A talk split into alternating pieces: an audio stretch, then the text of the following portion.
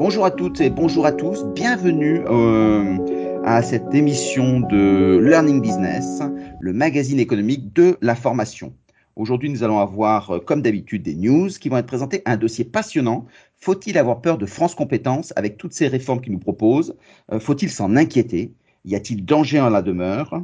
Et puis, nous aurons la chance de voir Yacine Chablis, le fondateur de Bicast, qui nous apporte une façon de révolutionner le présentiel. Et il y a une très très forte demande dans les responsables de formation que nous avons le plaisir de voir. Eh bien, nous allons démarrer de suite, sans attendre, avec Emma pour sa première news. Alors bonjour à tous tout le monde. Moi j'avais envie tout simplement de vous parler de quelque chose qui me tient à cœur. Euh, ça fait peu de temps que j'ai un Huawei et du coup euh, la guerre commerciale entre les États-Unis et la Chine, je la suis de près. Hein. Et euh, c'est une actualité que du coup je voulais vous partager. Alors d'après en fait un magazine chinois, le Global Times, euh, Huawei aurait inventé, enfin invité, désolé, aurait invité en fait les géants de euh, tout simplement de la, technologie et les fabricants des smartphones pour tout simplement bah, participer au test de leur nouveau OS, l'alternative de Android. Et tenez-vous prêts, son OS maison serait à peu près 60%, 60 plus rapide qu'Android. Donc c'est énorme. Et après, il faut être honnête, on peut euh, on peut pas en fait ignorer l'hypothèse que les fabricants chinois essayent de trouver une alternative pour euh, bah, tout simplement. Euh, ce, cette guerre est très problématique. Donc c'est vrai que Google, le géant Google, il faut trouver un moyen pour continuer à avoir des ventes. Surtout que n'oublions pas que Huawei depuis cette euh, guerre, a perdu énormément en, vente. Donc, que ce soit en France, que ce soit en Inde, que ce soit même en Allemagne, euh, ça chute énormément. Et ils ont hypothétiquement dit qu'ils allaient sortir euh, cet OS en 2020 pour bah, tout simplement la, sortie du nouveau Huawei, le P40. Et je suis hyper contente parce que j'avais déjà prévu de l'acheter alors j'aurai le nouvel OS. Très bien, une, fan, une fangirl. Euh, c'est d'autant plus important qu'effectivement, avec cette, euh, cette guerre commerciale, euh, ça force les Chinois à développer euh, un, un, écosystème intégré. Et donc, on se retrouvera avec deux écosystèmes qui soient américains et qui soient chinois. Et ça va obliger l'Europe à se positionner. Et l'Europe, qui n'a pas cette capacité à avoir des, des monstres comme les, Bafam, euh, les GAFAM ou, ou les BATS, va être soit l'arbitre, soit celui qui sera mangé par les autres. Donc c'est très intéressant de suivre ça. Et c'est vrai que Huawei euh, a déjà eu une baisse du chiffre d'affaires conséquente. La bonne nouvelle pour nous, c'est qu'on peut avoir des Huawei euh, à prix réduit euh, sur tout ce qui est en la matière, parce qu'il y a beaucoup de reventes après des gens qui viennent de l'acheter, des choses toutes neuves qu'on peut avoir. Impeccable. Julie, une news.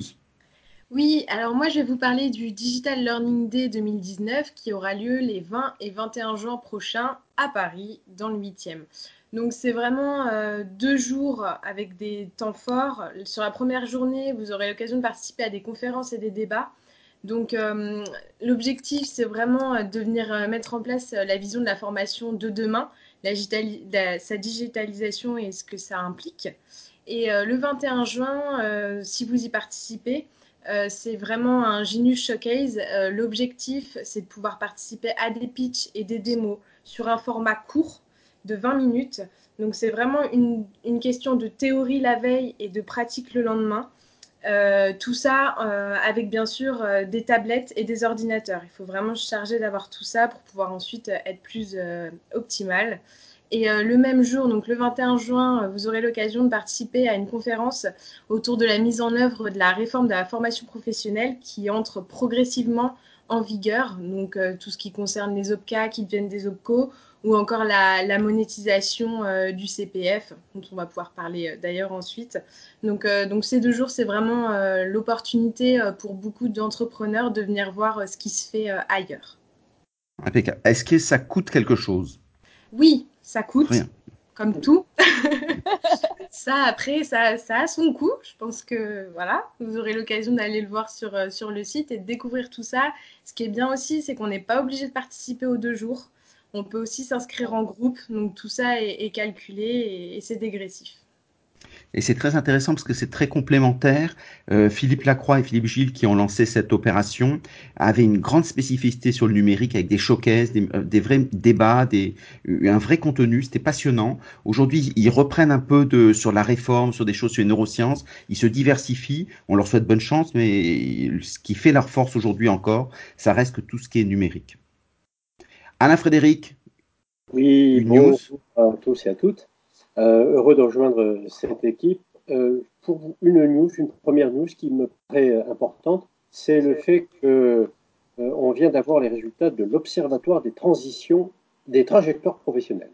L'Observatoire des trajectoires professionnelles, c'est une étude chaque année qui est présentée par ADECO Group, Altedia, le groupe IGS, et qui indique quelle est la tendance en matière de mobilité professionnelle. Et une découverte extraordinaire, un, un salarié sur trois euh, l'année dernière a connu une mobilité. Un salarié sur trois a connu une mobilité.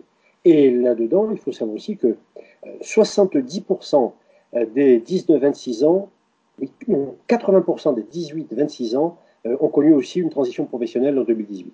Ce sont des chiffres colossaux. On pense que les Français ne traversent pas la rue. Or, comme vous ils traversent la rue très souvent, beaucoup plus qu'on le, croit. et donc, cette enquête nous dit que 60% des salariés euh, déclarent ne pas être suffisamment informés sur les métiers et les secteurs porteurs d'emploi. je vois beaucoup d'études, alors peut-être que leur communication n'est pas super euh, marketée. Et 17% des actifs envisagent la formation professionnelle pour se former à un niveau supérieur. Euh, donc c'est encourageant pour la formation, sauf que euh, ceux dont ils se plaignent, et cette fois-ci à, à, plus de 70%, ils se plaignent de ne pas savoir comment leurs métiers vont évoluer. Ils n'ont pas tout à fait saisi comment, quel va être l'impact digital, l'impact des technologies, euh, l'impact de la 3D, l'impact de toutes ces, tous ces changements de fond de la société. Ils ne les connaissent pas et donc ils ont du mal à se projeter dans l'avenir. Mais euh, il y a un grand espoir, c'est que s'ils savaient comment se projeter dans l'avenir, ils demanderaient des formations justement pour se préparer euh, à, cette, à ces nouveaux métiers. ça, c'est le point. D'ailleurs, l'étude souligne pour ceux qui étaient informés, que le CEP leur paraît un bon moyen, peu sont au CEP, mais tous ceux qui sont allés ont trouvé que c'était un bon moyen pour se positionner, pour connaître l'avenir de son métier, et beaucoup d'autres aussi qui commencent à comprendre le contrat pro A, c'est ce contrat qui se fait d'alternance, mais qui se fait en interne dans une entreprise. Le contrat pro pourrait être un bon outil justement pour soit changer de métier dans son entreprise, soit changer carrément de métier, ne pas faire obligatoirement appel à une transition genre de l'ancien CIF on va appeler maintenant euh, CPF de transition. Je ne veux pas prendre sur le CPF puisque c'est un sujet qui va être traité. Absolument, c'est une très très bonne euh, nouvelle parce que ça permet de montrer que finalement les Français sont prêts à cette transition. Euh, ils ont déjà commencé. La vraie question, c'est vrai, c'est comment euh, organiser et penser la disruption parce que par définition, la disruption euh, est quelque chose de qui a du mal à se penser puisque sinon c'est pas disruptif. Donc ça, ça réinterroge fortement. Emma, une, une nouvelle news?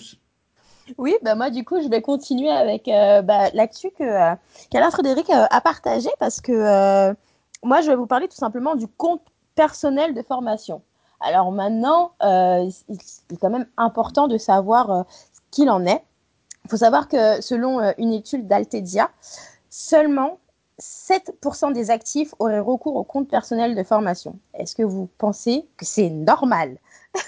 Ça fait déjà quatre ans que la, cette réforme euh, existe et euh, elle est hyper importante enfin, pour moi. Mmh. Et peu de personnes l'utilisent et en raison tout simplement de manque d'informations. Et je pense que c'est très très problématique. Alors moi j'ai décidé de, de, venir en aide à nos auditeurs qui ont besoin de précision. Sachez que le euh, CPF, du coup, le compte personnel de formation est accessible à toutes les personnes à partir de 16 ans jusqu'à l'âge de la retraite. Donc tout le monde peut se former. C'est une volonté. C'est tout. Ensuite, si vous ne savez pas quelle formation faut faire, quelle, voie en fait euh, s'ouvre à vous, tout simplement allez à Pôle Emploi. Il y a un nouveau métier qui existe. Ces personnes, c'est des euh, conseillers en évolution professionnelle et ils sont là pour vous guider. Donc ne vous inquiétez pas, il n'y a pas de souci. Et euh, dernier point, un, chiffre que je voulais énormément souligner parce que je trouve que c'est très très problématique. Il faut savoir que 70% des actifs n'ont toujours pas ouvert euh, leur compte professionnel de formation en ligne. Et je pense, et c'est aujourd'hui de toute façon, je pense qu'à partir d'aujourd'hui, ce chiffre doit baisser. Voilà. Absolument. Et, donc, merci. Grâce à toi, on pourra suivre les indicateurs. D'un autre côté, ils vont, ils vont forcément baisser parce qu'à un moment, les gens vont se l'approprier. Mais c'est une vraie interrogation. Euh, ça veut dire qu'il y a de l'argent quand on voit que 93% euh, des personnes n'ont pas activé euh, leur CPF. Ça veut dire qu'il y a des vraies marges de progrès ou peut-être qu'effectivement, c'est un circuit qui sera dépassé par d'autres voies.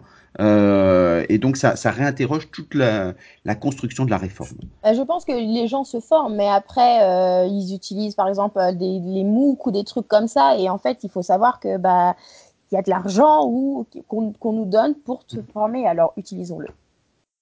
Très beau conseil. Alain Frédéric, une news Oui, à la fois pour faire un lien avec le CEP dont vient nous dire quelques mots, et, et pour le dossier France Compétences, eh bien France Compétences a une compétence supplémentaire c'est qu'à partir de 2020, à partir du 1er janvier 2020, elle va choisir 19, pardon, 18 opérateurs régionaux qui vont diriger le CEP, le Conseil en évolution professionnelle.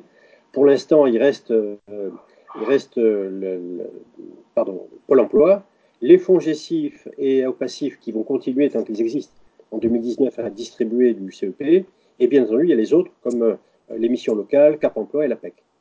Euh, en 2020, il y aura un opérateur régional décidé par euh, France Compétences et qui a d'ailleurs lancé un appel d'offres. Un appel d'offres qui est valable jusqu'au 6 mai 2019. Ça veut dire qu'il est terminé, cet appel d'offres. Tous les opérateurs qui souhaitaient se positionner se sont positionnés. Et euh, maintenant, la deuxième phase, jusqu'au 20 septembre, France Compétences va réfléchir, étudier toutes les candidatures et décider quels seront les, 19, les 18, 19 opérateurs pardon, en 2020. Voilà une, bonne nouvelle parce que le CEP, en plus, qui bénéficie d'argent, puisque cette année et chaque année, euh, France Compétences euh, va mettre de côté 250 millions d'euros simplement pour la rémunération du CEP. Donc ça, c'est une, bonne nouvelle.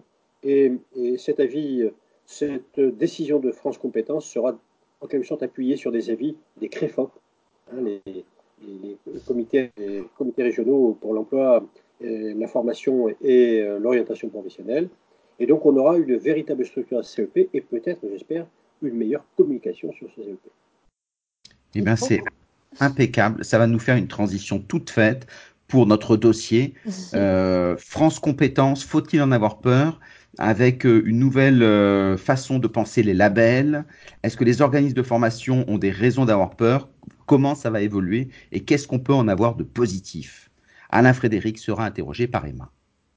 Alors moi, la première question que je voulais euh, vous poser, c'était euh, tout simplement, bah, qu'est-ce que c'est France Compétences? Parce qu'on entend ce mot, mais on entend et on ne sait pas qu'est-ce que c'est. Donc qu'est-ce que c'est? À quoi ça sert? J'ai besoin de savoir. Alors je vais vous donner un petit moyen mnémotechnique. France Compétences, ça commence par France alors, enlevez deux lettres du milieu. Dans France, vous avez FR et CE. Eh bien, ces quatre lettres vont vous donner l'émission de France Compétences. F pour financement. Donc, c'est France Compétences qui va répartir les contributions chez tous les financeurs. Donc, c'est vraiment France Compétences qui va être le distributeur d'argent à partir de toutes les contributions. Ça, c'est le F. Pour le R, c'est la régulation. Régulation du marché, euh, surveillance de ce marché, etc. Le contrôle, c'est le C, contrôle. Et enfin, l'évaluation du système, c'est le FRCE. Et là, vous avez les quatre missions de France Compétences le financement, la régulation, le contrôle et l'évaluation. D'accord. Et euh, est-ce que ce serait possible de me donner euh, des exemples vraiment de, du coup, euh, de, des réglementations, de contrôle, de financement, pour que ce soit plus clair dans, dans, nos, dans nos esprits? Oui, alors sur les financements, par exemple, je sais que c'est le sujet qui m'intéresse le plus. Mhm. Sur les financements, ceux qui vont redistribuer, qui vont redistribuer aux OPCO, hein, nos, nos OPCA qui ont pris l'eau, ils vont redistribuer aux OPCO euh, les finances concernant déjà le plan de formation des entreprises de moins de 50 et aussi tout ce qui concerne l'alternance. Et là, on a une promesse de France Compétences qui devrait faire plaisir à tous les organismes de formation, c'est que France Compétences a décidé de ne pas renvoyer un centime à l'État et tous les excédents de tous les dispositifs seront reversés dans la caisse de l'alternance. Donc voilà, il y aura de l'argent, un open bar en matière d'alternance. Ça, c'est une très, très, très grande nouvelle. Donc, voilà, ça, c'est un exemple pour les OPCO. La caisse des dépôts et conciliation, bien sûr, pour pouvoir gérer le CPF, dont vous venez de nous parler, Emma, avec euh, donc cette caisse des dépôts. L'État et les régions qui vont avoir aussi une contribution, mais non pas pour former leur propre personnel, mais pour aider les primo-entrants sur le marché, comme les régions par exemple, ou les, personnalités, les personnes qui auront un statut spécial comme l'État. Ensuite, elle va donner de l'argent au CEPIR. Alors CEPIR, c'est mieux. Ça s'appelle un CEPIR. C'est une commission paritaire interrégionale professionnelle. C'est un peu la nouvelle commission quadripartite, celle qui, euh, en quelque sorte, va gérer la formation et l'argent de la formation dans les régions, mais c'est l'argent qui sera fourni et contrôlé, bien entendu, par France Compétences. Et enfin, bien entendu, euh, France Compétences va financer les CEP. Jusqu'à présent, les CEP étaient financés sur leur propre compte par les opérateurs. Là, il y a de l'argent, 250 millions pour commencer, mais à mon avis, on aura besoin de beaucoup plus quand le système aura vraiment pris sa vitesse. Donc voilà pour les finances. Est-ce que vous avez une autre question euh, sur ces missions de la France Compétences? Eh bien, euh, bah, s'il y, a de l'argent, peut-être euh, se dire comment est-ce qu'un organisme de formation peut y avoir accès? Alors, tout organisme de formation peut accéder à de l'argent, mais attention, c'est de l'argent public. Et puisque c'est l'argent public, il faudra être certifié. Jusqu'à fin 2019, il y a une certification qui continue, c'est Datadoc. D'accord? Mais au 1er janvier 2021, pardon, excusez-moi, c'est jusqu'à fin 2020, au 1er janvier 2021, mais il faut s'y prendre maintenant, il y a une nouvelle certification qui a été lancée par qui Devinez par Compétences, bien entendu. Et cette nouvelle euh, certification, euh, il va y avoir des, organismes habilités. Donc on aura une liste de, à 25 à 26 organismes habilités certificateurs. Et France Compétences eh bien, a déjà sorti le référentiel, qui est un référentiel de 7 critères et de 21 euh, indicateurs. 7 critères, 21 indicateurs, et j'ai relevé une bonne centaine de preuves à fournir euh, aux certificateurs. Donc, vous voyez, c'est euh, ce qu'on a fait pour Datadoc, c'était un bon échauffement. Mais en 2020-21, enfin 2019-2020, il va falloir passer à la vitesse supérieure. On ne pourra pas toucher un centime d'argent public quand on est un organisme de formation si on n'a pas réussi cette certification qui sera lancée par France Compétences. D'accord. C'est clair euh, Absolument. Et cette certification coûtera, euh, des, parce qu'il y a certaines certifications qui coûtent cher ou d'autres qui sont Datadoc étant gratuites. Euh, est-ce que ça, y aura, besoin d'investir? Alors il y aura besoin d'un petit peu investir, mais il y aura un barème. il y aura un, barème, euh, il y aura un barème en nombre de jours, euh, en nombre de jours pour les niveaux de certification qu'on veut obtenir. Et donc il n'y a pas de, souci particulier. cet, argent, ce ne sera pas énorme. Hein, il y aura juste besoin d'alimenter le système. On n'a pas le prix exact, mais on connaît les, forfaits. D'accord. Moi, il y a une question que j'aimerais euh, bien te poser.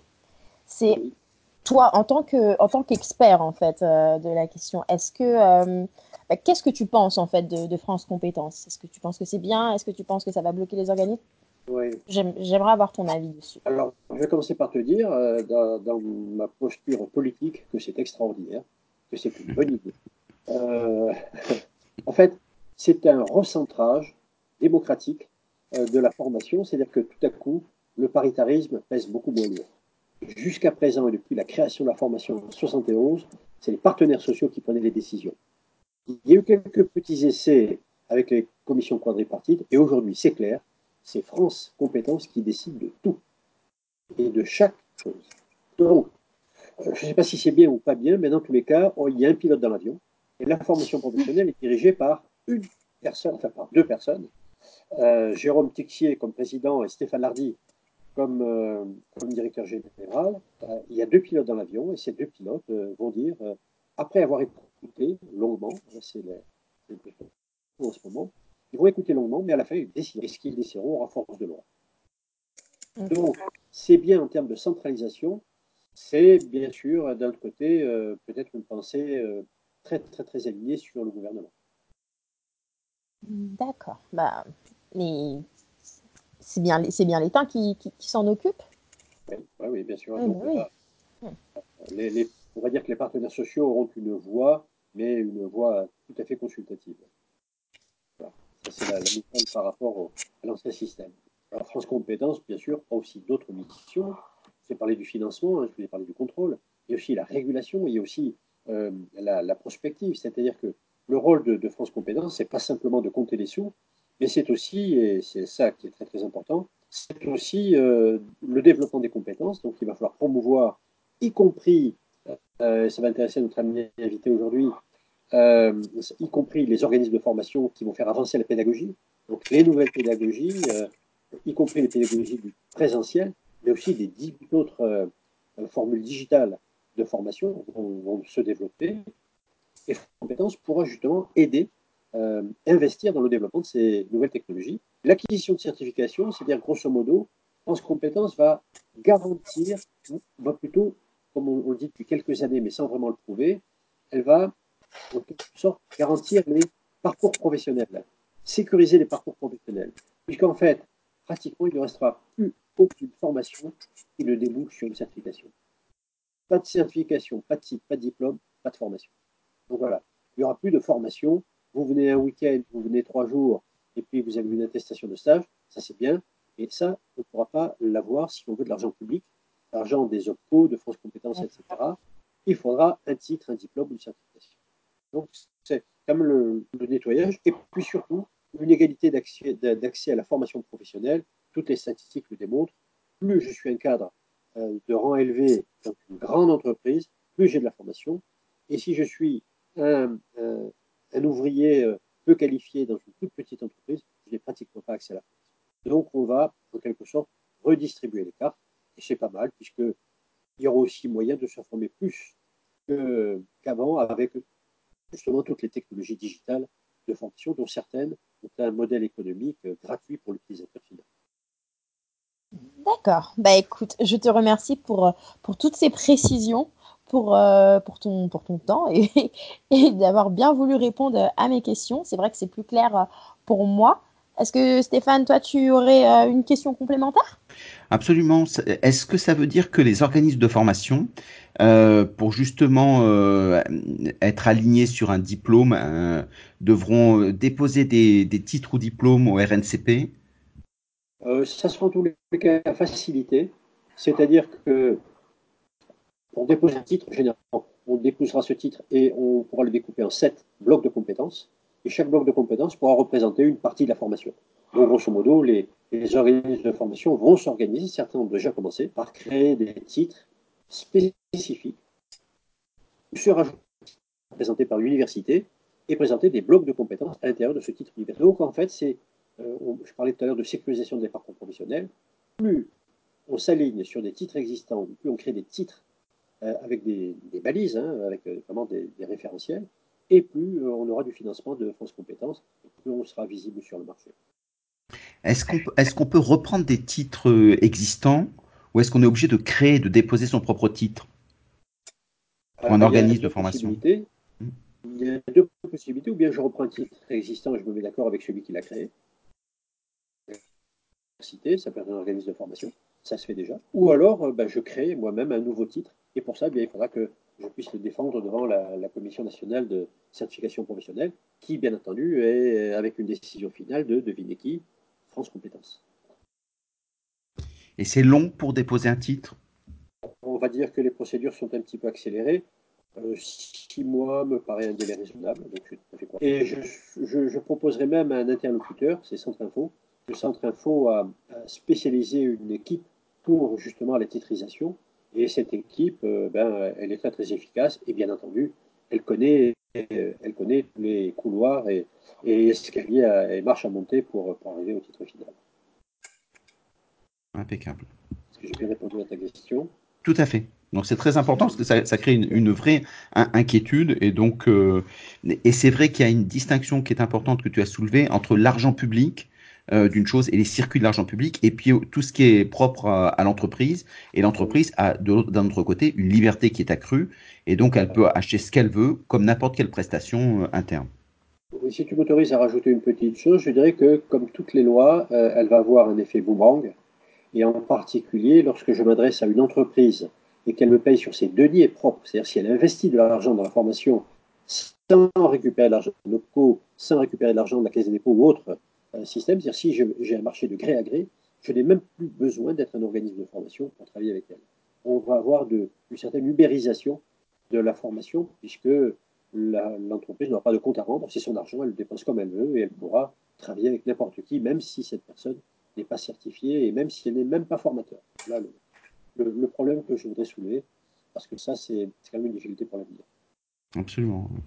Ce qui veut dire que pour les, alors ça laisse une liberté nouvelle et donc ça nécessite après de voir un peu comment est-ce qu'on s'organise. Est-ce que ça veut dire que les OPCO n'auront plus d'activité?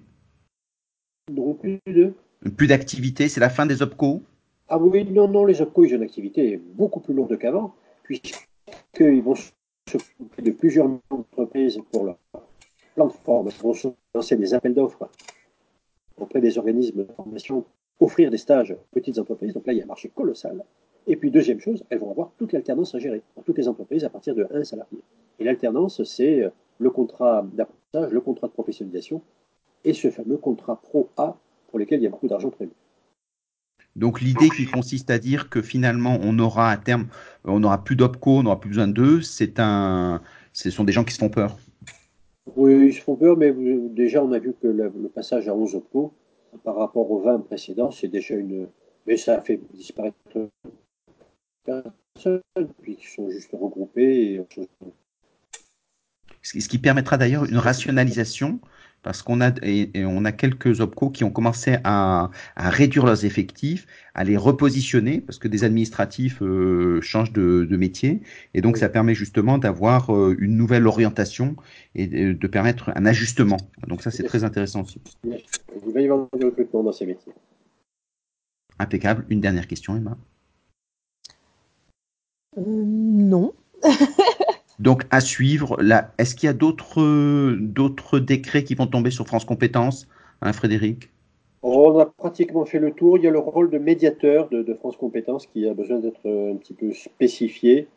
Euh, mais France Compétences va commencer par, euh, réaliser un rapport sous deux ans dans lequel elle proposera des améliorations sur le fonctionnement du système et des services rendus aux personnes. Et à partir de là, bien entendu, tout le monde sera interrogé sur la participation qu'il apportera pour améliorer le système. Et voilà, on a, deux années, on va dire jusqu'à fin 2021, pour y voir plus clair en formation, sous la direction exclusive de France Compétences. Impeccable. Merci beaucoup à tous les deux. Si vous avez des questions, n'hésitez pas à les, euh, à les noter sur, euh, sur la page LinkedIn de Format Radio. Ça nous permettra d'y répondre, de transmettre ça à Alain Frédéric et dont nous donnerons les coordonnées à, à la fin et dans les notes de l'émission. Eh bien, ça nous permet de passer à notre dernier sujet. On gardait le meilleur pour la fin. Euh, Yacine euh, Chablis, qui est le fondateur de Bicast, va nous en parler. Et pour ça, on a Julie qui va l'interroger. Julie Oui, donc bonjour Yacine. Euh, effectivement, aujourd'hui, on aimerait en savoir un petit peu plus sur Bicast. Donc, euh, tout d'abord, euh, je vais vous laisser vous présenter et puis présenter Bicast. Bonjour à tous, donc je suis Yacine, le, fondateur et, président de, Bicast. donc c'est, Bicast, c'est plus tout à fait une start-up puisqu'on on est déjà à plus de 40 personnes. Euh, on a été créé il y a, très peu de temps, enfin on a été créé en 2015 euh, et euh, on est éditeur donc de la solution Bicast qui est un, outil web qui va permettre de, dynamiser, de rendre plus interactives vos formations, d'engager vos apprenants. Et ça, peut que ce soit en présentiel, en distanciel ou, en asynchrone c'est une solution qui vraiment permet de s'affranchir euh, du temps et de l'espace. Et justement, cette solution Bicast, elle, vous est venue comment À partir de quoi?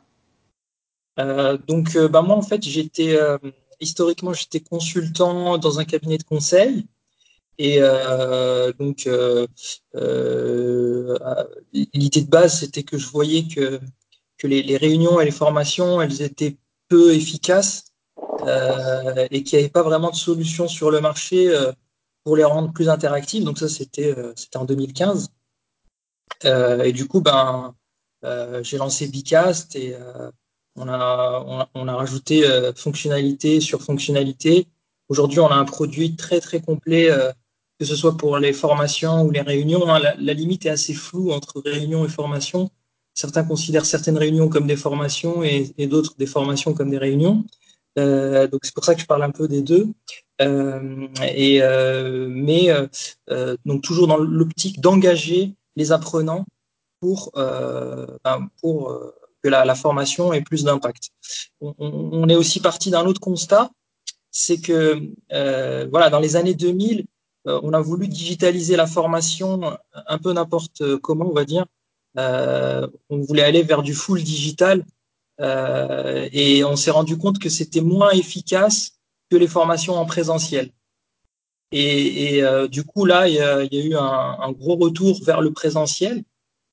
Mais on s'est aussi rendu compte que du présentiel plus d'autres dispositifs digitaux ou autres, c'était encore plus efficace que des formations uniquement présentielles. D'où le, concept de blended learning, euh, qui, que je traduis en français par formation mixte, qui consiste à utiliser plusieurs dispositifs euh, d'apprentissage euh, au sein d'un même parcours. Donc euh, aujourd'hui, un dispositif efficace, c'est un mix entre un cours en présentiel, une expérience d'apprentissage et, aussi un, apprentissage à distance en e-learning donc, c'est vraiment de combiner plusieurs dispositifs pour, euh, pour, euh, pour un maximum d'impact sur euh, l'expérience de l'apprenant. Euh, donc, c'est pourquoi Bicast, en fait, il adresse à la fois cet outil, donc notre outil Bicast, il adresse à la fois les formations en présentiel, en engageant les apprenants avec le formateur en direct, mais il va aussi permettre euh, de faire des réunions distancielles et donc là, euh, on, touche le, phénomène de classe inversée où euh, les, apprenants peuvent continuer à suivre la formation par visioconférence. Et ensuite, ils vont compléter aussi leur formation euh, sur Bicast de manière autonome. Donc vraiment, on va, être assez complet à ce niveau-là pour avoir le maximum d'impact sur l'apprentissage, sur l'efficacité bah, du parcours. Concrètement, euh, l'expérience euh, utilisateur apprenante, ça se traduit comment? Par des nuages de points, des quiz pendant le présentiel? Euh, ben, on, va, avoir plusieurs. L'objectif maintenant, c'est que voilà, l'outil maintenant est devenu très très complet et avec une grosse, une, enfin, on a plusieurs dizaines d'activités dont les objectifs sont différents et qu'il faut imaginer comme des Lego, comme des briques de Lego euh, venir euh, euh, qu'on va venir scénariser au moment de la conception de la formation. Donc oui, il y a, plusieurs, types de, briques qu'on appelle nous des activités. On va avoir les classiques, hein, un nuage de mots, quiz, des quiz, des sondages, mais on va aussi en avoir un, un, peu plus loin. On va pouvoir faire des matrices, des matrices Eisenhower, des matrices BCG, des matrices SWOT, on va pouvoir faire euh, des brainstorming, on va pouvoir euh, gamifier tout ça. Les participants peuvent gagner des points. Euh, on, a plus de points si on répond plus vite que son voisin. On va avoir aussi des podiums en direct où on va avoir un classement des, des, apprenants. on va voilà. Donc ça, c'est tout ça, c'est sur la partie apprenant. Mais on a pensé aussi aux formateurs, parce que aujourd'hui, des formations efficaces, hein, il y a, enfin, il y a les formations traditionnelles données par un formateur, mais il y a euh, toutes les formations de l'entreprise apprenante. Euh, c'est quoi ces formations-là? C'est quand justement on va aller solliciter des compétences internes euh, dans un cer certain métier, on va aller chercher tel collaborateur qui est senior et qui a de l'expérience dans son métier, et qui va travailler avec ses collègues dans la conception d'une formation pour les nouveaux arrivants, par exemple. Pas que les nouveaux arrivants, et aussi pour ceux qui veulent monter en compétences. Et donc, avec Bicast, c'est l'une des seules solutions où vous allez pouvoir co-créer la formation en même temps ensemble, euh, avec, euh, en travaillant sur un même support qui sera commun à, ces, à, ces, formateurs qui vont travailler de manière collaborative pour favoriser ce nouveau concept qui émerge en ce moment et qui est, qui est, très à la mode, qui est le concept de d'entreprise apprenante. Euh, voilà, je ne sais pas si j'ai été clair par rapport à, vos questions. De mon côté, c'est clair. Et, justement, vous parlez d'entreprises apprenantes. Euh, actuellement, qui sont vos clients? Aujourd'hui, on a, on a 1500 entreprises clientes et, et on touche toutes les tailles d'entreprises. On va du consultant indépendant aux grands comptes euh, comme Google, Crédit Agricole, euh, vraiment tous les secteurs d'activité et toutes les tailles d'entreprise. On va toucher aussi les centres de formation, les écoles, les universités. Euh, donc euh, tout ça, c'est 1500 entités, organisations clientes de Bicast. Et on va aussi avoir des utilisateurs un peu partout dans le monde éparpillés. Et là, on en a 2 millions, ce qui fait vraiment de l'outil un, des leaders du marché. Et donc, on en a l'essentiel est en France, mais on, on commence à avoir une, belle traction sur, euh, sur les autres pays et, un peu partout. Hein. Ça peut être en Amérique, en Europe, en Afrique, en Asie. D'accord. Voilà. Et, tout à l'heure, euh, c'est vrai que j'évoquais la, digitalisation de la, de la formation. Euh, quelle stratégie adopter pour rester leader ou en pole position sur ce marché? Et, peut-être pour être complémentaire, aujourd'hui, vous représentez quel chiffre d'affaires? Alors, je ne peux pas vous donner un chiffre exact parce qu'on est, en, voilà, euh, on, est en pleine euh, euh, recherche de fonds. Bon, on est sur plusieurs millions d'euros, hein, si vous voulez un ordre de grandeur. et comme je disais, on est à, à, peu près 40 salariés, 40 collaborateurs, 1500 entreprises clientes, 2 millions d'utilisateurs. Voilà, ça vous donne à peu près, ça vous permet de vous imaginer la, la taille euh, de, de, de, notre business. Euh, et sachant que c'est en forte croissance. Hein, ces chiffres-là, c'est le double de ceux de l'année dernière. Très bien. Euh, donc, on est en train de, de, on est en pleine conquête du marché. C'est une solution. Ce qui plaît beaucoup, c'est à la fois une solution très complète, mais aussi très facile à prendre en main. Ce qui est difficile à, à, à équilibrer. Hein.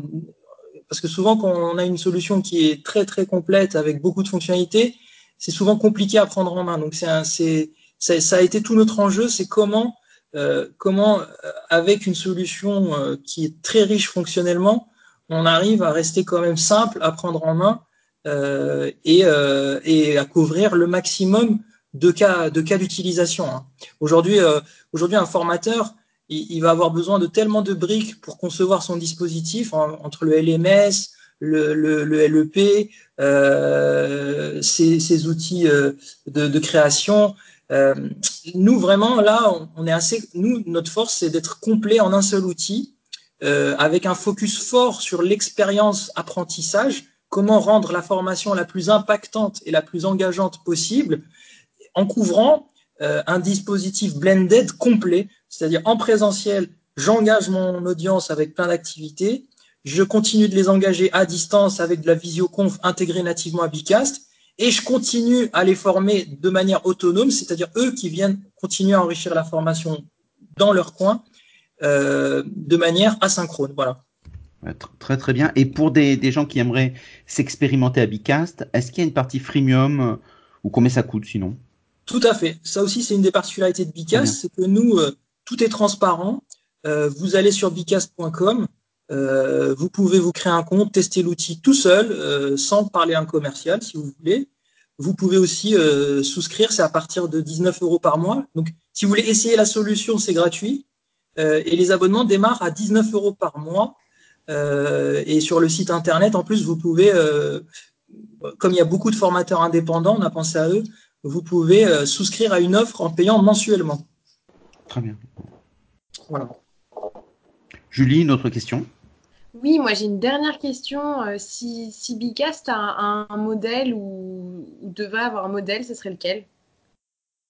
Euh, En fait, euh, ben, on, aime bien le modèle, je ne sais pas si, vous, si, tout le monde connaît, c'est le modèle de Captain Train. C'est une start-up dont le, dont le service client a été vraiment exceptionnel et qui lui a permis de concurrencer la SNCF sur la partie billetterie. Et c'est ce qui a fait en grande partie le succès de, de cette startup. pour rappel, qui s'est vendu à peu près 100 millions d'euros à son concurrent Trainline.